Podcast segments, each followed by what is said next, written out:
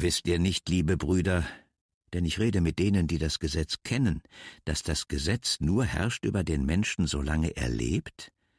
Denn eine Frau ist an ihren Mann gebunden durch das Gesetz, solange der Mann lebt. Wenn aber der Mann stirbt, so ist sie frei von dem Gesetz, das sie an den Mann bindet. Wenn sie nun bei einem anderen Mann ist, solange ihr Mann lebt, wird sie eine Ehebrecherin genannt. Wenn aber ihr Mann stirbt, ist sie frei vom Gesetz, so dass sie nicht eine Ehebrecherin ist, wenn sie einen anderen Mann nimmt. Also seid auch ihr, meine Brüder, dem Gesetz getötet durch den Leib Christi, so dass ihr einem anderen angehört, nämlich dem, der von den Toten auferweckt ist, damit wir Gott Frucht bringen. Denn solange wir dem Fleisch verfallen waren, da waren die sündigen Leidenschaften, die durchs Gesetz erregt wurden, kräftig in unseren Gliedern, so dass wir dem Tode Frucht brachten. Nun aber sind wir vom Gesetz frei geworden und ihm abgestorben, das uns gefangen hielt, so dass wir dienen im neuen Wesen des Geistes und nicht im alten Wesen des Buchstabens. Was sollen wir denn nun sagen? Ist das Gesetz Sünde? Das sei ferne. Aber die Sünde erkannte ich nicht, außer durchs Gesetz. Denn ich wusste nichts von der Begierde, wenn das Gesetz nicht gesagt hätte, du sollst nicht begehren. Die Sünde aber nahm das Gebot zum Anlass und erregte in mir Begierden aller Art. Denn ohne das Gesetz war die Sünde tot. Ich lebte einst ohne Gesetz. Als aber das Gebot kam, wurde die Sünde lebendig. Ich aber starb. Und so fand sich, dass das Gebot mir den Tod brachte, das doch zum Leben gegeben war. Denn die Sünde nahm das Gebot zum Anlass und betrog mich und tötete mich durch das Gebot. So ist also das Gesetz heilig, und das Gebot ist heilig, gerecht und gut. Ist dann, was doch gut ist, mir zum Tod geworden? Das sei ferne sondern die Sünde, damit sie als Sünde sichtbar werde, hat mir durch das Gute den Tod gebracht, damit die Sünde überaus sündig werde durchs Gebot. Denn wir wissen, dass das Gesetz geistlich ist. Ich aber bin fleischlich unter die Sünde verkauft, denn ich weiß nicht, was ich tue, denn ich tue nicht, was ich will, sondern was ich hasse, das tue ich. Wenn ich aber das tue, was ich nicht will, so gebe ich zu, dass das Gesetz gut ist. So tue nun nicht ich es, sondern die Sünde, die in mir wohnt. Denn ich weiß, dass in mir, das heißt in meinem Fleisch, nichts Gutes wohnt. Wollen habe ich wohl, aber das Gute vollbringen kann ich nicht. Denn das Gute, das ich will, das tue ich nicht, sondern das Böse, das ich nicht will, das tue ich. Wenn ich aber tue, was ich nicht will, so tue nicht ich es, sondern die Sünde, die in mir wohnt. So finde ich nun das Gesetz, das mir, der ich das Gute tun will, das Böse anhängt. Denn ich habe Lust an Gottes Gesetz nach dem inwendigen Menschen. Ich sehe aber ein anderes Gesetz in meinen Gliedern, das widerstreitet dem Gesetz in meinem Gemüt und hält mich gefangen im Gesetz der Sünde, das in meinen Gliedern ist. Ich elender Mensch, Wer wird mich erlösen von diesem todverfallenen Leibe? Dank sei Gott durch Jesus Christus unseren Herrn. So diene ich nun mit dem Gemüt dem Gesetz Gottes, aber mit dem Fleisch dem Gesetz der Sünde. So gibt es nun keine Verdammnis für die, die in Christus Jesus sind. Denn das Gesetz des Geistes, der lebendig macht in Christus Jesus, hat dich frei gemacht von dem Gesetz der Sünde und des Todes. Denn was dem Gesetz unmöglich war, weil es durch das Fleisch geschwächt war, das tat Gott. Er sandte seinen Sohn in der Gestalt des sündigen Fleisches und um der Sünde willen und verdammte die Sünde im Fleisch, damit die Gerechtigkeit vom Gesetz gefordert in uns erfüllt würde, die wir nun nicht nach dem Fleisch leben, sondern nach dem Geist. Denn die da fleischlich sind, die sind fleischlich gesinnt, die aber geistlich sind, die sind geistlich gesinnt. Aber fleischlich gesinnt sein ist der Tod, und geistlich gesinnt sein ist Leben und Friede. Denn fleischlich gesinnt sein ist Feindschaft gegen Gott, weil das Fleisch dem Gesetz Gottes nicht untertan ist, denn es vermag's auch nicht. Die aber fleischlich sind, können Gott nicht gefallen. Ihr aber seid nicht fleischlich, sondern geistlich, wenn denn Gottes Geist in euch wohnt. Wer aber Christi Geist nicht hat, der ist nicht sein. Wenn aber Christus in euch ist, so ist der Leib zwar tot um der Sünde willen, der Geist aber ist Leben um der Gerechtigkeit willen. Wenn nun der Geist dessen, der Jesus von den Toten auferweckt hat, in euch wohnt, so wird er, der Christus von den Toten auferweckt hat, auch eure sterblichen Leiber lebendig machen durch seinen Geist, der in euch wohnt. So sind wir nun, liebe Brüder, nicht dem Fleisch schuldig, dass wir nach dem Fleisch leben. Denn wenn ihr nach dem Fleisch lebt, so werdet ihr sterben müssen.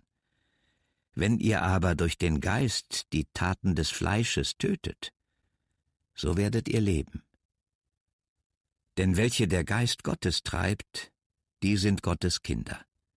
Denn ihr habt nicht einen knechtischen Geist empfangen, dass ihr euch abermals fürchten müsstet, sondern ihr habt einen kindlichen Geist empfangen, durch den wir rufen, aber lieber Vater. Der Geist selbst gibt Zeugnis unserem Geist, dass wir Gottes Kinder sind. Sind wir aber Kinder, so sind wir auch Erben, nämlich Gottes Erben und Miterben Christi, wenn wir denn mit ihm leiden, damit wir auch mit zur Herrlichkeit erhoben werden. Denn ich bin überzeugt, dass dieser Zeit Leiden nicht ins Gewicht fallen gegenüber der Herrlichkeit, die an uns offenbart werden soll denn das ängstliche Harren der Kreatur wartet darauf, dass die Kinder Gottes offenbar werden. Die Schöpfung ist ja unterworfen der Vergänglichkeit, ohne ihren Willen, sondern durch den, der sie unterworfen hat. Doch auf Hoffnung. Denn auch die Schöpfung wird frei werden von der Knechtschaft der Vergänglichkeit zu der herrlichen Freiheit der Kinder Gottes. Denn wir wissen, dass die ganze Schöpfung bis zu diesem Augenblick mit uns seufzt und sich ängstet. Nicht allein aber sie, sondern auch wir selbst, die wir den Geist als Erstlingsgabe haben, seufzen in uns selbst und sehnen uns nach der Kindschaft, der Erlösung unseres Leibes. Denn wir sind zwar gerettet, doch auf Hoffnung. Die Hoffnung aber, die man sieht, ist nicht Hoffnung, denn wie kann man auf das hoffen, was man sieht? Wenn wir aber auf das hoffen, was wir nicht sehen, so warten wir darauf in Geduld. Desgleichen hilft auch der Geist unserer Schwachheit auf. Denn wir wissen nicht, was wir beten sollen, wie sich's gebührt, sondern der Geist selbst vertritt uns mit unaussprechlichem Seufzen.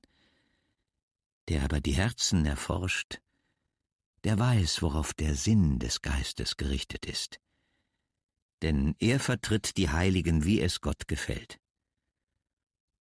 Wir wissen aber, dass denen, die Gott lieben, alle Dinge zum Besten dienen, denen, die nach seinem Ratschluss berufen sind.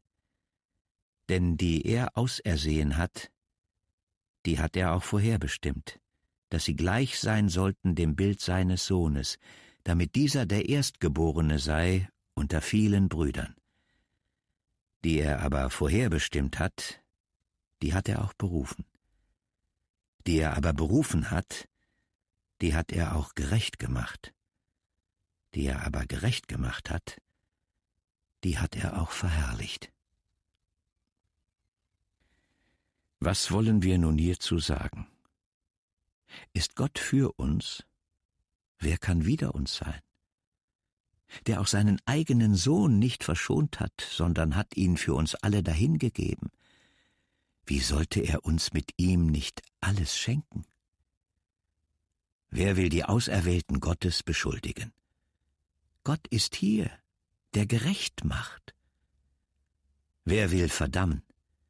Christus Jesus ist hier, der gestorben ist, ja vielmehr, der auch auferweckt ist, der zur Rechten Gottes ist und uns vertritt.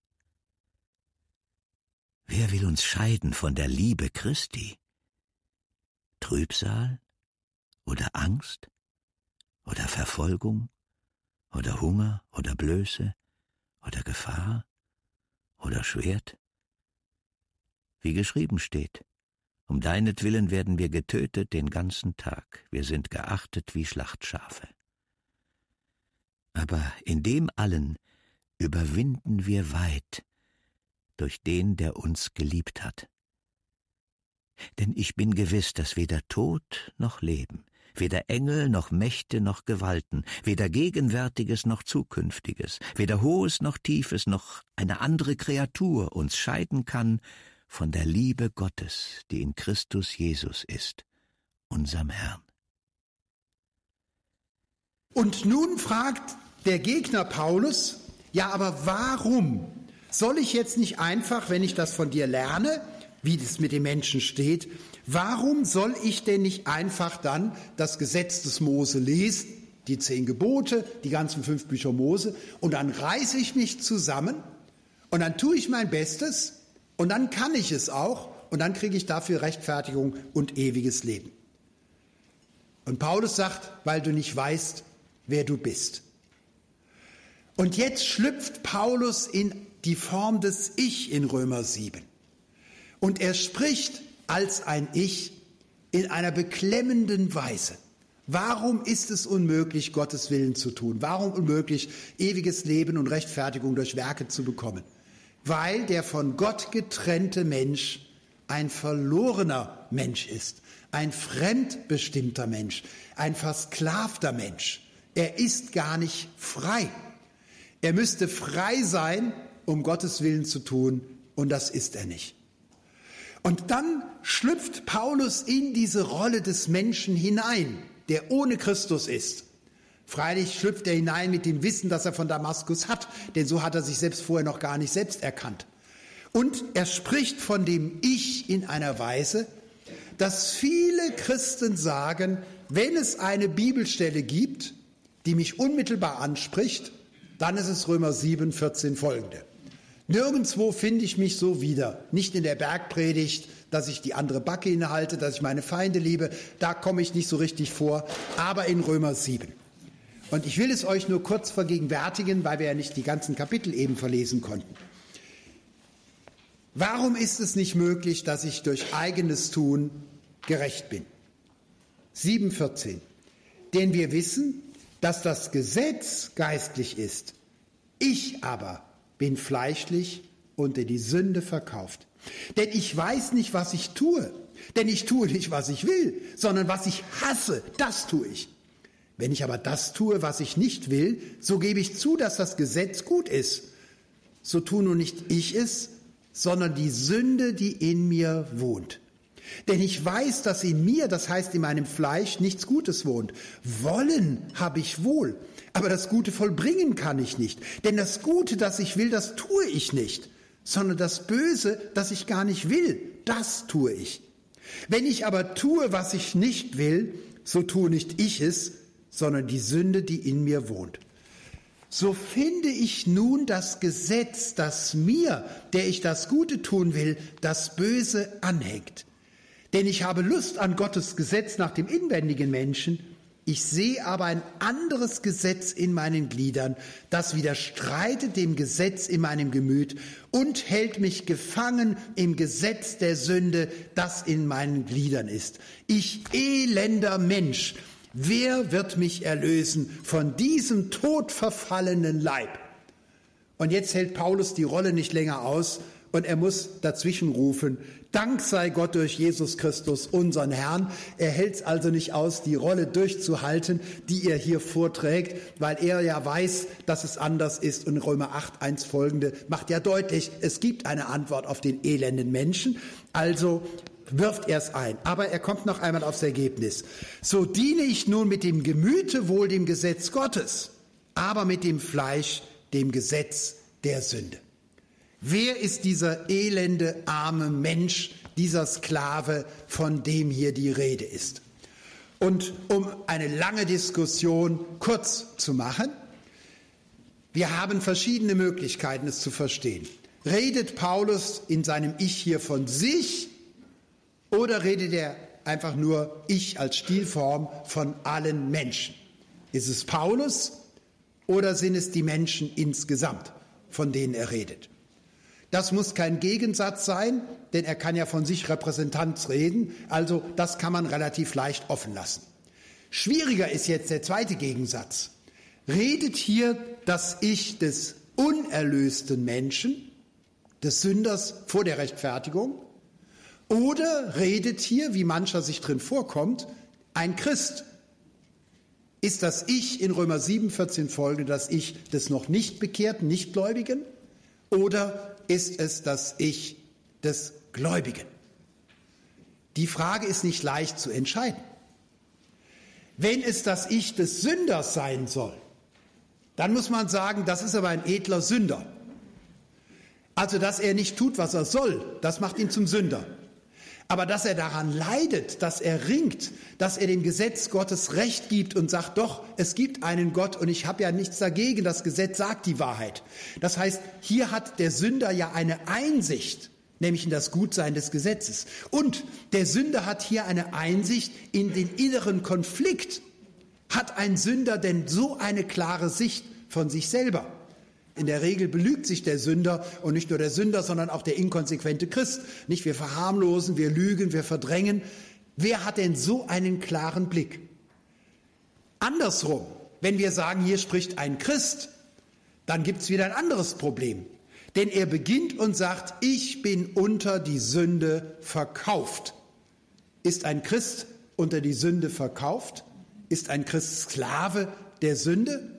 Das geht gar nicht. Denn sowohl Römer 6 wie Römer 8 sagt, das Sein des Christen ist das Sein in Christus und in Christus sind wir frei. Es ist so kompliziert, dass ganze Bücher geschrieben werden. Wir haben vorhin gesprochen, man kann ganze Seminare machen zu diesem Thema. Ich habe auch schon Habilitationen gelesen, das sind die Arbeiten, durch die man dann Professor wird nach der Doktorarbeit. Und es wird viel Schaum aufgewirbelt und am Schluss ist überzeugende Unklarheit und alles bleibt offen. So kann ich euch nicht in den Abend schicken, nicht in das Wochenende. Es ist nämlich ganz klar und ganz einfach, wie es in Christus meistens ist. Die Theologie des Paulus und die Entfaltung seines Evangeliums können wir viel besser verstehen, wenn wir daran denken, dass er selber in Damaskus das Evangelium von Christus selbst in der Begegnung bekommen hat. Und insofern ist alles, was er für die Gemeinde sagt, immer zugleich für ihn selber gültig. Hat sich Paulus so vor Damaskus selbst erlebt? Nein.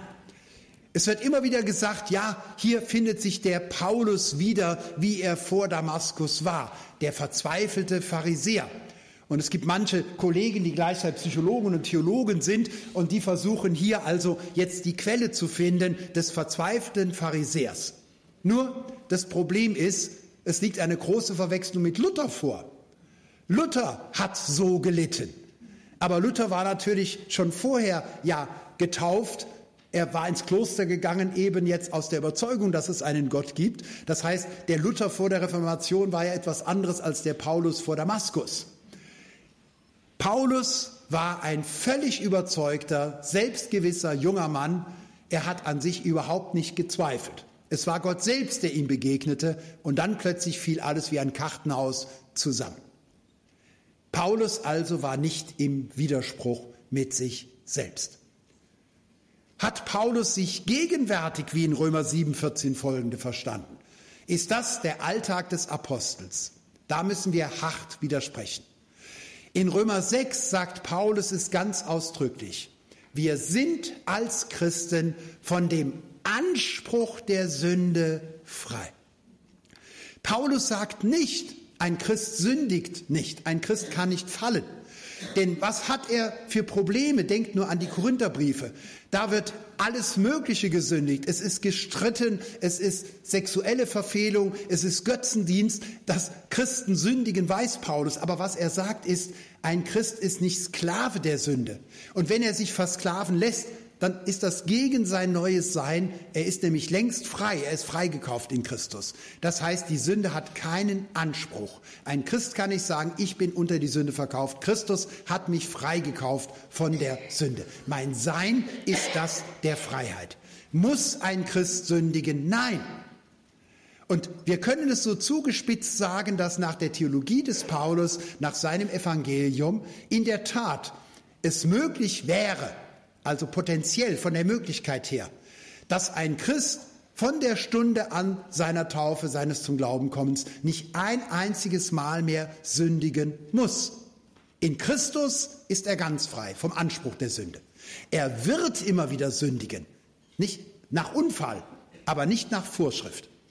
Und man kann auch nicht sagen, wie es Luther gesagt hat, teilweise sind wir schon Gerechte, teilweise sind wir Sünder, als wären das zwei Anteile, die wir in uns haben. Luther hat es nochmal anders gemeint, ich werde es euch gleich auch erklären. Aber viele Christen sagen, ja, der Christ ist eben, Römer 7, Partim Partim, teilweise Sünder, teilweise Gerechter. Und dann kann man sagen, wenn er sehr weit in der Heiligung ist, dann ist er 95 Prozent gehorsam und frei von der Sünde, aber 5 Prozent sündigt er weiter. Denn wenn ich sowas sage, dann kommt die Schlange jedes Mal und sagt, heute sind die fünf Prozent, heute wird gesündigt. Dann werde ich in jeder Versuchung immer sagen, ganz frei bist du ja nicht. Ich spreche dich jetzt heute auf deine fünf Prozent an. Nein, wir sind 100 Prozent frei. Es mag sein, dass wir mit bestimmten Dingen, von denen wir wissen, dass sie nicht nur schlechte Angewohnheiten sind und ein bisschen gesundheitsabträglich, sondern dass es wirklich Schuld ist und falsch ist, dass wir jahrelang zu kämpfen haben. Und in der Seelsorge begleiten wir Menschen, die mit etwas, was sie selbst zerstört, endlos zu tun haben, immer wieder Rückfälle haben. Egal, was es jetzt sein mag, es ist ja bei jedem von uns verschieden. Das mag wohl sein. Das ändert aber nichts an unserem Sein. Nicht? Wir sind grundsätzlich frei. Auch wenn wir uns von dem alten Herrn noch einmal versklaven lassen. Das ist aber psychologisch, dass wir das tun. Er hätte kein Recht. Die Macht hat er, aber nicht das Recht. Wir müssen nicht dem Kettenhund in seine Kette laufen. Nicht, es gibt kein Gesetz, wir sind frei. Wir dürfen in Christus frei sein. Und bei jeder Versuchung dürfen wir sagen, ich bin 100 Prozent in Christus frei und geht zu Christus und sagt, Herr, du hast mir versprochen, dass ich frei bin. Und ich sage das jetzt nicht einfach nur euphorisch als ein junger Mensch, der noch keine Seelsorgeerfahrung hat, sondern ich sage es gerade in Hinsicht auf die Seelsorge, dass Menschen mit bestimmten Dingen immer wieder kämpfen und Rückfälle haben, nicht, wo man sagen muss, und dennoch bist du frei, nicht, und das Entscheidende ist, unsere Freiheit ist, ist, nicht das Ergebnis unserer Erfahrung, unsere Freiheit ist die Aussage und Zuspruch des Evangeliums. Ich bin nicht frei, weil ich jetzt seit fünf Wochen nicht mehr rauche, trinke oder sexuell nicht mehr irgendwelche pornografischen Sachen mache. Nicht, das ist nicht der Grund, warum ich frei bin, sondern weil Christus für mich gestorben ist. Deshalb bin ich frei. Und ich kann nach diesem Ereignis, das wir der Gemeinschaft hier haben, diesem Fest des Evangeliums nach Hause kommen und plumps gleich am ersten Tag verführt mich die Schlange, stellt mir das Bein, das kann sie ja so schön, muss sie ja nur einmal verbiegen, nicht schon hat sie eine Falle gestellt, nicht? Und meine Lieblingssünde, was immer es ist, eine Depression, eine Zwanghaftigkeit, eine Gehässigkeit. Nicht bums, fällt gleich das erste wieder rein. Und dann zischelt die Schlange mir zu, Age, nicht, das hast du jetzt von deinem Evangelium, ich bin immer noch Herr im Hause, nicht, oder Herrin im Hause, nicht. Und dann können wir trotzig zu Christus laufen und sagen, ja, das zeigt mir nur, dass ich in dir frei bin, Herr. Jetzt bin ich gleich wieder auf die Nase gefallen, aber das widerspricht nicht dem Evangelium. Das steht im Evangelium. Wer nicht in Christus ist, fällt auf die Nase. Die Schlange hat mir nur bewiesen, was Christus mir schon lange gesagt hat. Ohne mich seid ihr nicht frei, frei seid ihr nur in mir. Das ist euer neues Sein. Das, was in Römer 7, 14 folgende steht, ist, und man glaubt es nicht, dass man eine Diskussion, die 700 Seiten in einem Buch einnehmen kann, ohne Ergebnis auf eine Formel bringen kann. Hier spricht das unerlöste Ich, wie es sich erst als erlöstes Ich erkennt. Hier spricht der Paulus vor Damaskus wie er sich erst erkennen konnte in der Retrospektive, im Rückblick seiner Damaskus, seiner Christus-Erkenntnis. Das Sein des Ich in Römer 7, 14 folgende ist der unerlöste Mensch. Als wäre Christus nicht da. Remoto Christo, unter Wegnahme von Christus, unter Absehung von Christus. Aber diese Weisheit, die Paulus in seinen inneren Konflikt hatte, das Sehen, wie die Sklaverei funktionierte, Das hat er erst aus der Erlösung heraus. Das heißt, so kann man es sehr schön schon bei Jesaja 6 erkennen, wie bei Damaskus. Ich bekomme Sündenerkenntnis nicht als Voraussetzung der Gotteserkenntnis, sondern als Folge der Gotteserkenntnis. Sündenerkenntnis ist die Konsequenz der Gotteserkenntnis, nicht die Voraussetzung. Das muss man zu manchem Versuch der Evangelisation sagen.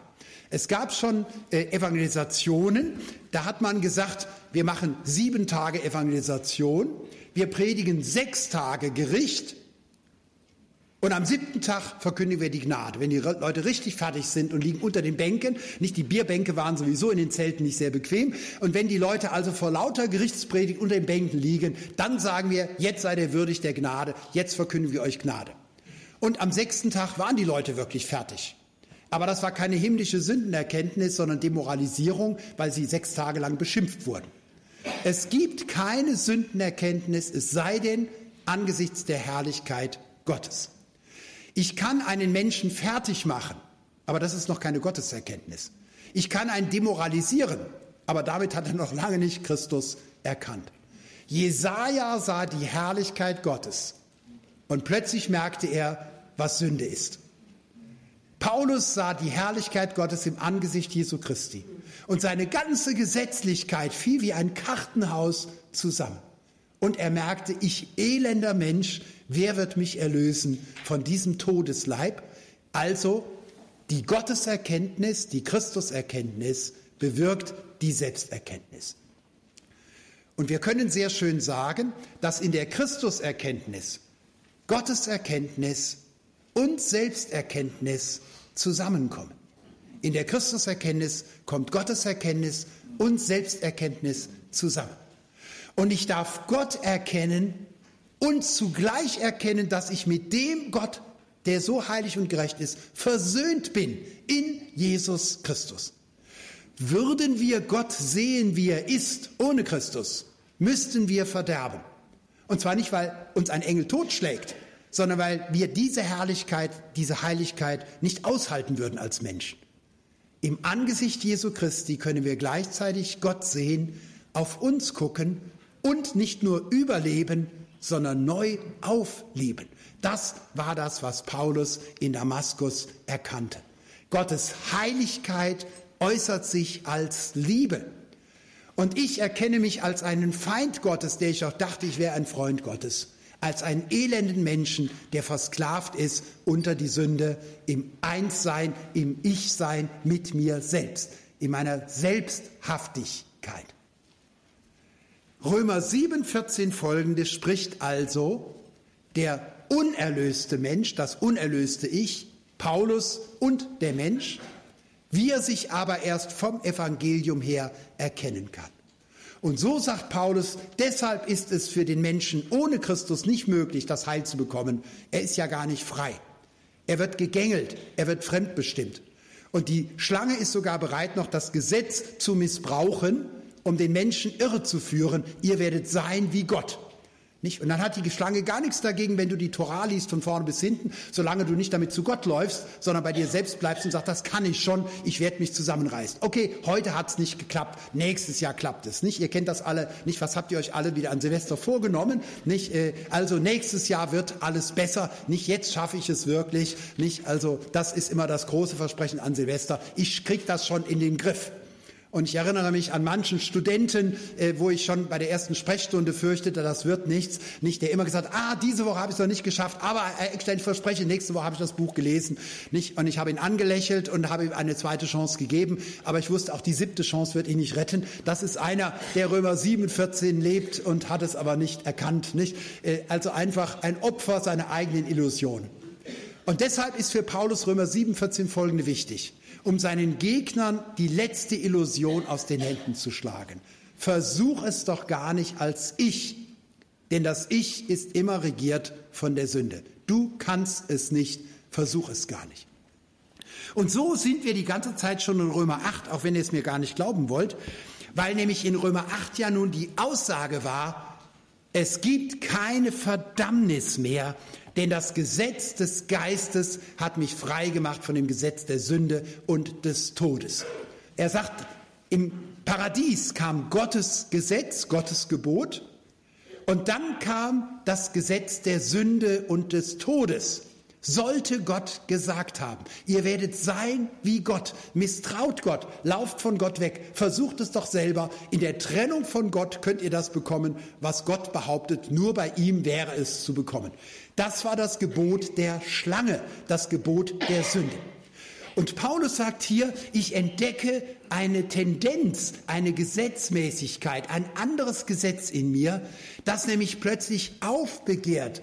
Ich fühle mich gezogen. Im Gespräch hat jemand gestern formuliert, wie mit der Schnur gezogen. Nicht, ich fühle mich plötzlich hingezogen zur Schlange. Eva und Adam waren fasziniert von der Versuchung. Woher kommt diese Versuchung?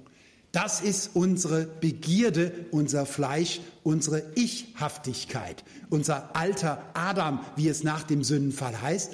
Denn die Schlange könnte ja viel sagen, würden wir gleich zu Christus laufen, wäre sie hilflos. Aber es gibt in uns ein anderes Gesetz, eine andere bestimmende Weisung. Und das ist unsere Sünde, die in uns ist, unsere Epidemia, unser Begierde, unser Verlangen, nämlich das Heil zu suchen ohne Gott das wir doch nur bei Gott haben könnten. Das Gesetz der Sünde und des Todes ist das der Schlange. Und Paulus sagt, nein, wir sind frei von den Einflüsterungen der Schlange. Wir sind frei von unserem eigenen Zwang, dem inneren Zwang, etwas zu tun, was wir nicht wollen. Deshalb nämlich, weil wir frei sind durch das Gesetz des Geistes, durch die Weisung, durch die Befähigung des Geistes. Wer ist der Geist? Manche reden ja vom Heiligen Geist, als sei das eine Flüssigkeit, die man in Flaschen abfüllen kann oder etwas, was man in Tüten wiegen könnte. Und viele bitten auch immer wieder um den Heiligen Geist, äh, wo man seit Pfingsten sagen muss, warum bitten wir eigentlich um den Heiligen Geist, als wäre er nicht da. Es gibt manche Gebete, da fassen sich äh, die Engel mit den Flügeln an die Stirn und sagen, was beten die da eigentlich? Nicht also, was ist der Heilige Geist? Nun, der Heilige Geist ist nichts anderes als die Gestalt der wirksamen Gegenwart Gottes, des Vaters und des Sohnes in uns. Der Heilige Geist ist die Gestalt der wirksamen Gegenwart Gottes, des Vaters und des Sohnes in uns. Wodurch sind wir frei von dem Zwang zu sündigen? Dadurch, dass Christus in Gestalt des Geistes, nicht als der irdische Jesus, der damals gelebt hat, sondern als der Auferstandene, dass Christus in uns ist. Und deshalb haben wir es hier formuliert in zehn. Wenn aber Christus in euch ist und in neun, wenn aber jemand Christi Geist nicht hat, der ist ja gar nicht sein. Und hier definiert Paulus, was ist das neue Sein? Was ist ein Christ? Was macht den Christ zum Christen? Und jetzt sagen die eine, die Bekehrung, die Kindertaufe, nein, natürlich die Glaubenstaufe, nein, die Geistestaufe, nein, die Wiedergeburt, nein, die Erlösung, nein, die siebte Heiligungsstufe. Was macht den Christen zum Christen? Alles falsch. Was den Christen zum Christus macht, ist Jesus Christus. Was ist das Neue an der neuen Kreatur? Ist jemand in sich selbst, bei sich selbst, mit sich versöhnt, ist eine neue Kreatur? Nein, ist jemand in Christus. Und wer das versteht, der kann entweder heute Abend so gut schlafen wie seit Wochen nicht mehr, oder er kann die ganze Nacht nicht schlafen vor Begeisterung. Alles Neue ist Jesus Christus in Person. In der Beziehung zu ihm habe ich ihn und damit alles, was ich brauche für Himmel und Erde, für die Ewigkeit. Das Neue bin gar nicht ich. Hat man uns nicht immer wieder gesagt, wir müssen unseren alten Adam so lange versäufen, bis der ein neuer Mensch ist? Haben wir nicht immer wieder gesagt, du musst dich bekehren, du musst dich heiligen, du musst dich reinigen, als wäre an dem alten Adam was noch zu retten? Den kannst du getrost beerdigen in der Taufe, mit der Taufe noch einmal draufschlagen, dass er unten bleibt. Der alte Adam ist nicht zu verbessern. Dein isoliertes Ich, deine alte Sünde, deine Ichhaftigkeit wird nicht getauft, sondern die Taufe symbolisiert, ich gebe mein altes Leben Christus hin. Ich schenke ihm den ganzen Müll. Und für diesen Müll gibt er mir sich selbst. Christus ist unsere Weisheit, unsere Gerechtigkeit und unser Leben. Wie viele Christen versuchen verzweifelt nach dem Beginn ihres Glaubens für Gott zu leben. Und würden sagen, das ist Christsein. Christsein heißt für Gott zu leben. Christsein ist für Christus zu leben. Und manche gehen aufs Missionsfeld raus, um für Christus zu leben. Manche werden hauptberuflich, nehmen die Ausbildung oder im Ehrenamt oder sie geben ihr ganzes Geld, um für Christus zu leben. Aber wenn du für Christus lebst, dann ist das Römer 7, 14 folgende. Und genauso wirst du es auch erfahren. Du wirst dich als elend Mensch erfahren und du musst scheitern. Christsein heißt nicht für Gott zu leben, sondern mit Gott und aus Gott zu leben. Christsein heißt nicht für Christus zu leben, sondern durch ihn und aus ihm zu leben. Es gibt die Überlieferung von Zinzendorf, dass er einmal das Bild des Gekreuzigten sah und es wird überliefert, er sei sehr als Kruzifixus äh, sehr äh, grausam anzusehen, sehr grün und leidend, also so, dass man wirklich erschrecken musste. Und drunter stand der Satz, das tat ich für dich, was tust du für mich? Ich betone, ich will jetzt nicht absprechen, dass Zinzendorf das richtig verstanden hat. Ich kenne aber unzählige Christen, die diesen Satz ganz fatal verstehen dass sie nämlich einen enormen Druck empfinden. Jetzt hat Christus doch so viel für mich gegeben. Jetzt muss ich doch von mir aus aus Dankbarkeit mich auch anstrengen und endlich frei werden von der Sünde, von allen Lastern. Ich muss ein neuer Mensch werden. Ich muss meine Feinde lieben. Ich muss dies und ich muss jenes tun. Und sie zerbrechen. Warum? Weil es nicht funktioniert. Es ist die fromme Wiederholung des Sündenfalls, sein zu wollen wie Gott, aber ohne Gott. Das ist gar nicht so. Die ganze Zeit, während wir uns quälen mit dieser missverstandenen Heiligung aus dem Fleisch heraus, der Taufe des Fleisches, der Erneuerung des Fleisches, steht der lebendige Christus neben uns und kann nicht wirken, weil wir es ihm verbieten. Und wir beschweren uns jeden Abend, entschuldigen uns bei ihm und sagen, Herr, jetzt habe ich schon wieder versagt. Ja, er konnte gar nichts anderes erwarten. Denn Christ sein kann keiner außer Christus. Es gibt nur einen, der ein überzeugter Christ sein kann, und das ist Christus. Aber er kann es auch in dir und er kann es auch in mir sein. Christ sein bedeutet, aus dem Geist zu leben. Und aus dem Geist zu leben heißt nicht, sich durch schönes Singen zu begeistern, immer begeistert zu sein oder zu grinsen und immer fröhlich zu tun, sondern es ist ein bestimmter Geist. Es ist der Geist Jesu Christi. Das heißt, es ist seine Gegenwart im Geist. Nicht leiblich, wir sind sein Leib. Damals war Gott in Jesus von Nazareth, in dem menschgewordenen Sohn Gottes, leibhaftig auf der Welt. Jetzt will er leibhaftig auf der Welt sein durch seinen Sohn in dir. Und das ist die befreiende Erkenntnis von Römer 8. Wir sind im Geist. Wir sind im Christus. Das ist unser Sein. Das ist unser Wesen. Und wir als Christen verstehen uns viel zu sehr von unseren Erfahrungen her, viel zu sehr von unseren Gefühlen her, viel zu sehr von unseren Taten her. Und wenn ich dich frage, wie geht es dir, dann guckst du immer darauf, wie konsequent habe ich gelebt und dann lügst du oder bist wahrhaftig. Aber wir resümieren immer von dem, was habe ich und was habe ich getan und wie fühle ich mich gerade. Als Student habe ich einmal einen Kommilitonen wieder getroffen. Wir waren an verschiedenen Universitäten gelandet und ich fragte ihn, wie geht es dir? Und er sagte, als ich ihn nach langer Zeit wieder sah, uns geht's gut. Und da ich damals die Angelika noch nicht kannte und ich wusste, was es heißt, verlobt und verheiratet zu sein, war ich ganz verdattert. Ich, habe gefragt, wie geht's dir? Und er sagt, uns geht's gut. Wenn ich einen Christen frage, wie geht's dir? Wäre die korrekte Antwort, uns geht's gut. Also mir an sich, da könnte ich dir jetzt manchen Blödsinn erzählen, den ich gemacht habe, aber du fragst dir, wie es mir geht und ich verstehe mich von Christus her, uns geht's gut.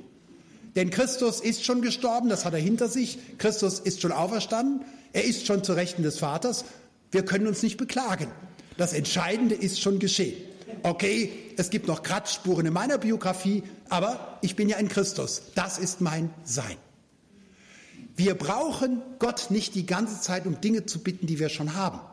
Nicht die Engel verzweifeln, wenn du sagst, Herr, gib mir Kraft. Dann sagen die Engel, wozu? Der will ja schon wieder weglaufen. Nicht? Wozu braucht er Kraft? Herr, gib mir Weisheit. Ach, meint er jetzt, jetzt wisst das selbst oder wie? Nicht? Herr, lass mich wach sein, lass mich fit sein. Und dann sagt der Heilige Geist, ja, meinst du, wenn du fit bist, kommt einer zum Glauben, weil du fit bist? Nein, wir können einfach sagen, Herr, danke. Danke, dass du gekreuzigt bist, dass du auferstanden bist, dass du in mir lebst, dass du alles bist, was ich brauche, um nach deinem Willen zu leben. Wir haben ein neues Sein Und das ist das Sein in der Beziehung zu Christus. Wer ist das Subjekt des Glaubens? Christus in mir und ich in Christus. Wer ist das Subjekt der Heiligung? Christus in mir und ich in Christus. Ja, aber wir müssen doch auch was tun. Ja, ja, aber im Organismus, im Wir. Wenn ich irgendwo eingeladen werde, wir eingeladen werden bei einem Ehepaar, und dann würde der Mann, kaum sitzen wir am Tisch, sagen, aber den Tisch habe ich gedeckt. Wie würde es auf euch wirken? Leicht strange. Wenn ich beim Ehepaar eingeladen werde und der Mann sagt, aber den Tisch habe ich gedeckt, dann weiß ich erstens, sonst hat der Faulkerl gar nichts getan. Er hat nur den Tisch gedeckt und gibt gleich damit an. Und zweitens, was ist denn das für ein Ehepaar, dass sie gegenseitig aufrechnen? Nicht? Ich habe das mal beobachtet an einer Kasse bei einem Ehepaar. Nicht? Da haben die was gekauft, da war es ein bisschen komplizierter. Und dann hat sie gezahlt und er gezahlt. Nicht? Und dann sagt ja, jetzt lege ich dir die 10 Euro vor. Und wir haben uns angeguckt und haben gesagt, ja, wie haben die Gütertrennung oder was? Nicht? Was ist denn das für ein Ehepaar? Nicht? Was ist denn das für ein Wir? Wenn eine Gemeinschaft, ein Wir funktioniert, dann sagen wir mit Jesus, alles was meines ist dein, alles was deines ist mein. Wir unternehmen etwas. Und es macht so einen Unterschied, wenn ihr nach Hause kommt und am ersten Morgen dann überlegt, morgens, was kommt auf mich zu. Und wenn du sagst, wie soll ich Erschöpfter das jetzt auch noch schaffen? Anstatt zum Himmel zu gucken und zu sagen, mein lieber Schöpfer, wie willst du das in mir schaffen? Ich bin gespannt. Es macht einen Unterschied, ob ich sage, wie soll ich das tun? Oder ob du kokett zum Himmel blinzelst und sagst, Herr, das sieht mir relativ schwierig aus. Ich bin gespannt, wie wir das schaffen. Du in mir und ich in dir. Es ist so entlastend, wenn ich nicht alle Sorgen, wenn ich nicht alle Gebote auf mich beziehe, sondern auf ihn. Ich habe lange Zeit im Neuen Testament nicht gerne die ethischen Abschnitte gelesen, also die, wo Ausrufezeichen am Schluss sind, nicht liebe deinen Nächsten wie dich selbst, liebe deine Feinde, halte die andere Backe hin. Also immer wenn es bei Jesus oder bei Paulus so verbindlich wurde mit Verhaltensvorschriften und Ausrufezeichen, bis ich etwas erkannte. Jeder Imperativ im Evangelium ist eine Verheißung. Wenn Jesus sagt, liebe deine Feinde, dann sagt er nicht, jetzt bin ich gespannt, wie du das schaffst, sondern er sagt, das wirst du nie schaffen. Musst du auch gar nicht schaffen. Das hat nur einer geschafft. Das habe ich geschafft. Und ich kann das auch heute noch. Soll ich es dir zeigen? Gib mir die Erlaubnis, es in dir zu tun. Und dann kannst du all deine Angst, all deine Zorn ihm hinlegen und du kannst wissen, er ist der Einzige, der es in dir kann. Und seitdem lese ich gerne ethische Anweisungen im Neuen Testament. Weil immer wenn Jesus sagt, das erwarte ich von dir, dann sage ich, ja, und ich erwarte es von dir. Das ist ja ganz toll. Da bin ich mal gespannt, wie das wird. Kein Gebot des Neuen Testamentes ist ein Gebot an dich ohne Christus. Immer nur ein Gebot an dich in Christus. Es beschreibt das, was Christus in dir tun will. Wir sind in Christus, das ist unser Sein. Ein Sein, das nicht verlustig geht. Von dem Sein kann uns nichts trennen. Aber ein Sein muss jetzt auch zur Gesinnung werden, damit wir es genießen. Wenn ich ein Adoptivkind habe, das vorher eine schreckliche Vergangenheit hatte und es wird aus dem Waisenhaus heraus adoptiert und wird gleich in ein schönes Haus, in eine heilvolle Familie adoptiert, dann ist das zwar von der Stunde Null an adoptiert und hat ein neues Sein.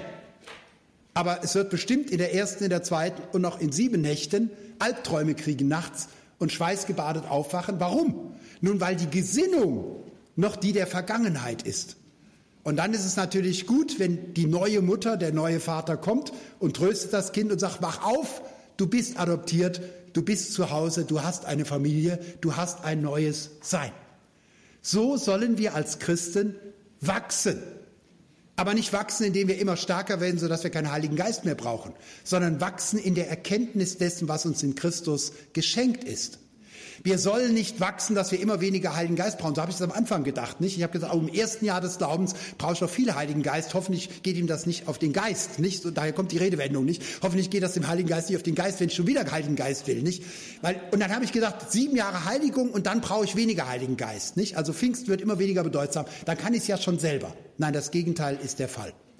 Wachsen im Glauben bedeutet, ich erkenne immer mehr, dass ich nichts ohne Christus kann und nichts ohne Christus tun muss. Die Gesinnung. Und die Gesinnung bedeutet nicht nur Wissen. Das war für mich eine enorme Hilfe. Ich habe wie ein wilder Bibel gelesen und habe so lange Bibel gelesen, bis ich Professor für Neues Testament wurde. Das ist gut, nicht Wissen zu haben, sondern ich muss das Wissen ja auch erkennen. Und das ist ein zweites. Nicht? Es könnte jemand das ganze Neue Testament auswendig lernen, ohne eine Ahnung zu haben, was da drin steht. Nicht? Es geht darum, das zu erkennen. Aber etwas theoretisch zu erkennen, heißt ja noch nicht, dass es Lebensweisheit ist. So gibt es manchen Professor, wenn ich den frage, was steht da und da, dann kann er es auf Griechisch zitieren. Und wenn ich ihn frage, wie ist das zu verstehen, dann tut es schon schwerer, aber er kann es dann irgendwie einordnen. Und wenn ich ihn frage, glaubst du das? Nö. Äh, kannst du dir vorstellen, was das für Leben? Nö, keine Ahnung. Weil die Weisheit nicht da ist. Wissen will erkannt werden. Und Erkenntnis will zur gelebten Weisheit werden. Und Weisheit ist eine Erkenntnis, die sich im Leben bewährt hat. Und so ist es schön, Mütter und Väter im Glauben zu haben, die nicht nur viel Bibelwissen haben, die nicht nur viel Erkenntnis haben, sondern die schon im Guten wie im Bösen, in Anfechtung wie Bestätigung Weisheit gewonnen haben. Und das ist nicht eine Weisheit, die unabhängig macht vom Heiligen Geist, sondern es ist die Erkenntnis, die nichts anderes mehr sein will als in Christus. Väter und Mütter im Glauben werden wir, wenn wir nichts mehr sein wollen, als Gottes Kinder. Ich weiß um meine Abhängigkeit und darin gerade bin ich groß und bin ich stark. Und aus der Gesinnung kommt das Verhalten. Sein, Gesinnung und Verhalten. Wenn ich fleischlich bin, und Fleisch steht hier für die Isolation von Gott, dass ich mich nur von mir her verstehe, Fleisch und Blut, Mensch und nicht Gott.